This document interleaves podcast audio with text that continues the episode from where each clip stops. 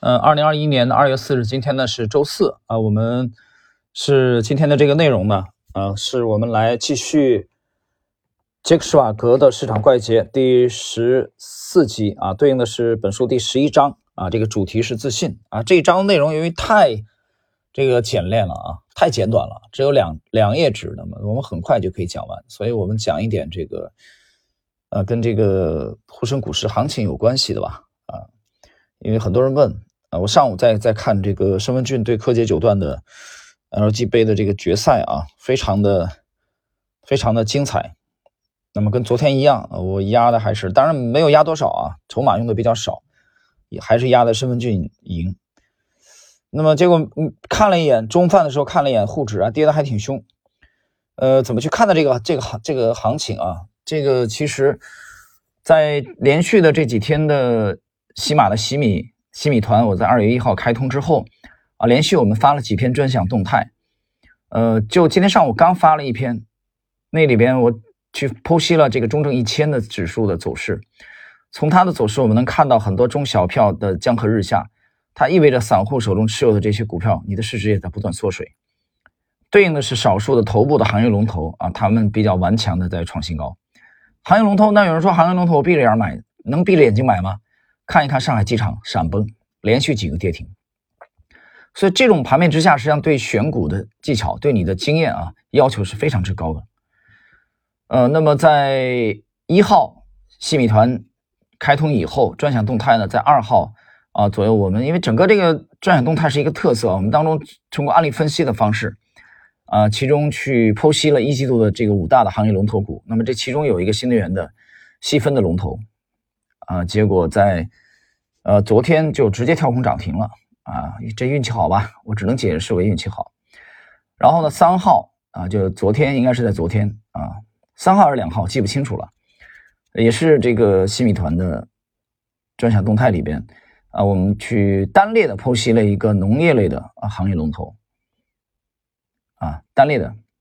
那么这其中呢，还还谈涉及到了一条均线，这条均线实际上在呃讲。万木红终极听单里边，不止一次的去涉及到它啊，大家可以去回听一下啊，马克系列的和这个终极听单里边的那那几集啊，所以我们所有的这些东西呢，都我们一不听消息，二没有什么内幕啊，也不去看什么汗牛充栋的这些研报啊，扯淡，也不听什么大神去预测点位，我们只看图表，我们每年孜孜不倦的，当然早年啊，现在年纪大了吧，也比较懒，看的比较少了。这我们所有的东西都来源于图表，来源于公开信息。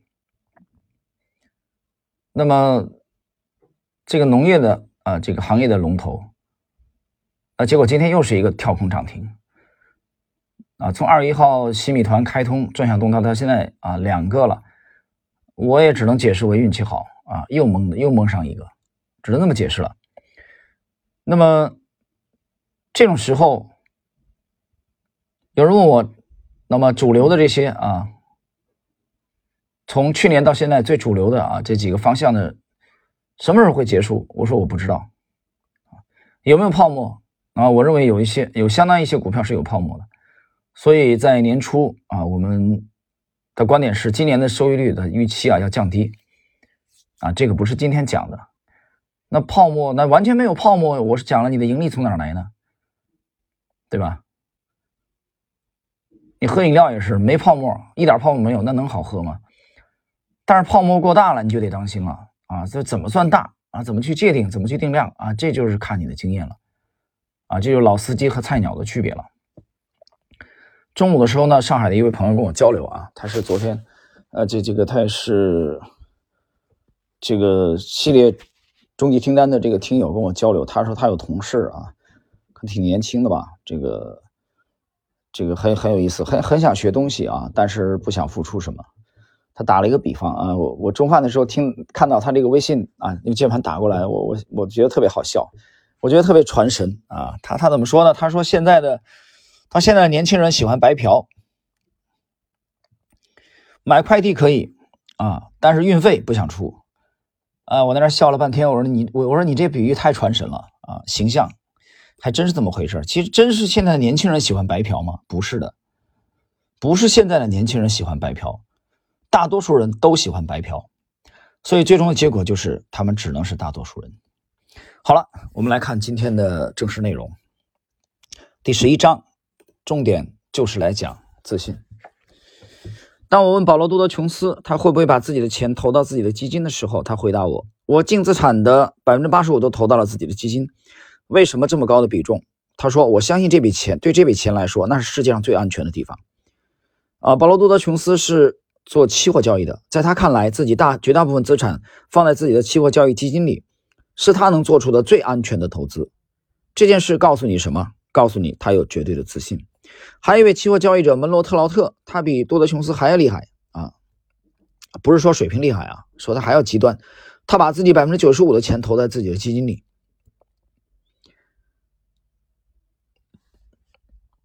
那么在刚开始做交易的几年里，吉尔布莱克在三年的时间里接连四次进行二次抵押贷款以套取资金。我问布莱克，他是否通过融资做交易？啊，对这种做法心有余悸。他说没有，因为机会太好了。我这里解释一下啊，那先先先把这段看完吧。大多数人会将这些交易者把他们大部分资产净值投入自己的基金或交易账户视作高风险行为，但这些交易者肯定不是这么看的。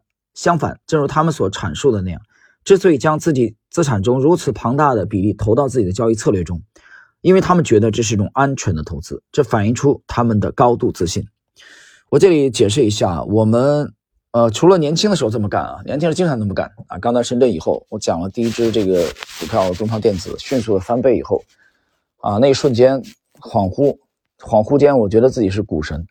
后来那几年被市场修理的鼻青脸肿啊，那么这期间。嗯，后来到零一年到上海去拜师之后啊，经历那个以后，实际上过了三十几岁以后，就再也没干过这种事了。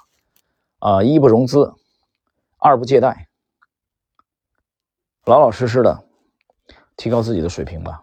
啊，用你可以支配的钱，愿你用你可以承担的这种啊，这这种风险。所以到现在为止，我们都养成这个习惯，不碰杠杆。我连两倍杠杆都不碰。你们加杠杆爱怎么玩怎么玩。那具具具体刚才这个，他谈到保罗多德琼斯把百分之八十五投到了这个他的基金里边啊，我们当然没这么极端了啊。当然，在第一个，咱也没没人家那么多钱；第二个呢，其实我们也没有把所有的都投到 A 股的二级市场，没有，对吧？因为这里边你你除了不动产以外，你还有得有战略性的配置啊。这种配置我们立足于至少十年以上的啊，这部分是不能动的。除了这部分以外啊，那我承认我们把主要的资产，除了这部分以外啊，除了不动产以外，我们把主要的资产可以说百分之九十以上的都投到了 A 股二级市场。那当然肯定是自信了。如果你没自信，对，比如说你这些年你都亏得鼻青脸肿，那你还往里投吗？你肯定就不投了嘛。啊，这个自信是是建立在你有专业的交易体系啊，是建立在你的呃虽然有亏损，但是。一个相当长的时间跨度来看啊，你的盈利远远大于你的亏损的基础之上的。好，我们来看这个这这一章的最后的自然段。那么这些交易者之所以能成功，是不是因为他们很自信，或者说他们之所以自信，是因为他们取得了成功？虽然不可能很明确的回答这两种方式啊。但我我相信这两种因果解释方向都是对的。当然，他们在交易上取得的成功带来了自信，但我也相信他们的自信也带来了交易上的成功。我怎么听着像绕口令呢？其实我发现，自信是我采访过的成功交易者所表现出的最为一致的一个特点。有一个方法可以评估你是否会成为一名成功的交易者，那就是你是不是相信你会成功。只有你自己才能决定你有多大的信心。那你如何才能？知道自己有足够的信心成为一名成功的交易者呢？根据我所采访过的这个交易者，我只想说，当你在做交易时，你就知道了。如果你不太确定，而且还没开始做交易，那你得当心你自己还缺乏足够的信心，并且在处理风险资本时要更谨慎些。对于缺乏信心，有一个很明确的信号，那就是你在寻求其他人的建议。哎，这个倒对的。我举个例子啊，关于自信啊，这里面有个小花絮啊。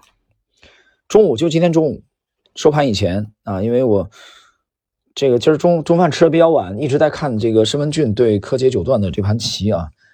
那么在吃中饭以前，我跟这个一个听友啊，也是我的这个超级粉丝，啊，他也在星球里边，而且这个中级的听单他基本上都听了，跟他在交流啊，是沈阳的一位听友啊，跟他讲，我们这个交流到了其中的一个啊，一个一个上海的一只啊，上海的一只股票很有意思，那我就我觉得就像脑筋急转弯一样嘛啊，我觉得因为我们的风格总体来说还是偏重于择时的啊。偏重于择时，虽然我们从九月份反省说要少择时，少择时不等于不择时嘛，所以我觉得就来个脑筋急转弯吧，等于是猜测一下啊，我就纯全当游戏。为什么那么猜测呢？实际上在今天上午的时候，啊，具体到这个标的的时候，我自己很有兴趣的零钱啊，又弄了一些，因为本来是有底仓的嘛，这个底仓浮盈也比较多了，那纯粹是一个测试，我觉得啊好玩，就像这个昨天在这个。呃，野狐围棋上面去用野狐币来压这个申文俊赢棋，申文俊赢了。我今天压的还是申文俊，我压的还是申文俊这个夺冠，申文俊白棋嘛。但是现在我看形势判断是柯洁领先，不管他，反正我压的也不多，但是我我更看好申文俊赢棋，纯粹就是测验啊，这个东西。那这个股票我讲，我说到下午收盘，我们以收盘价为基啊，我们微信有对话的，就这它是一种。这个怎么说呢？你可以说是经验啊，有时候其实经验多了会形成一种直觉，但那种直觉是不是每次都对呢？当然不是。但它如果保持一个大概率啊，我觉得那就是一个啊比较宝贵的经验了。但是这次的中午和这个沈阳的这位这位听友的交流啊，就这个这个标的的它的这个价位啊，是否真的撑得住啊？我们还要实践来检验。好了，朋友们，我们今天的这一集内容就到这里，下一集继续。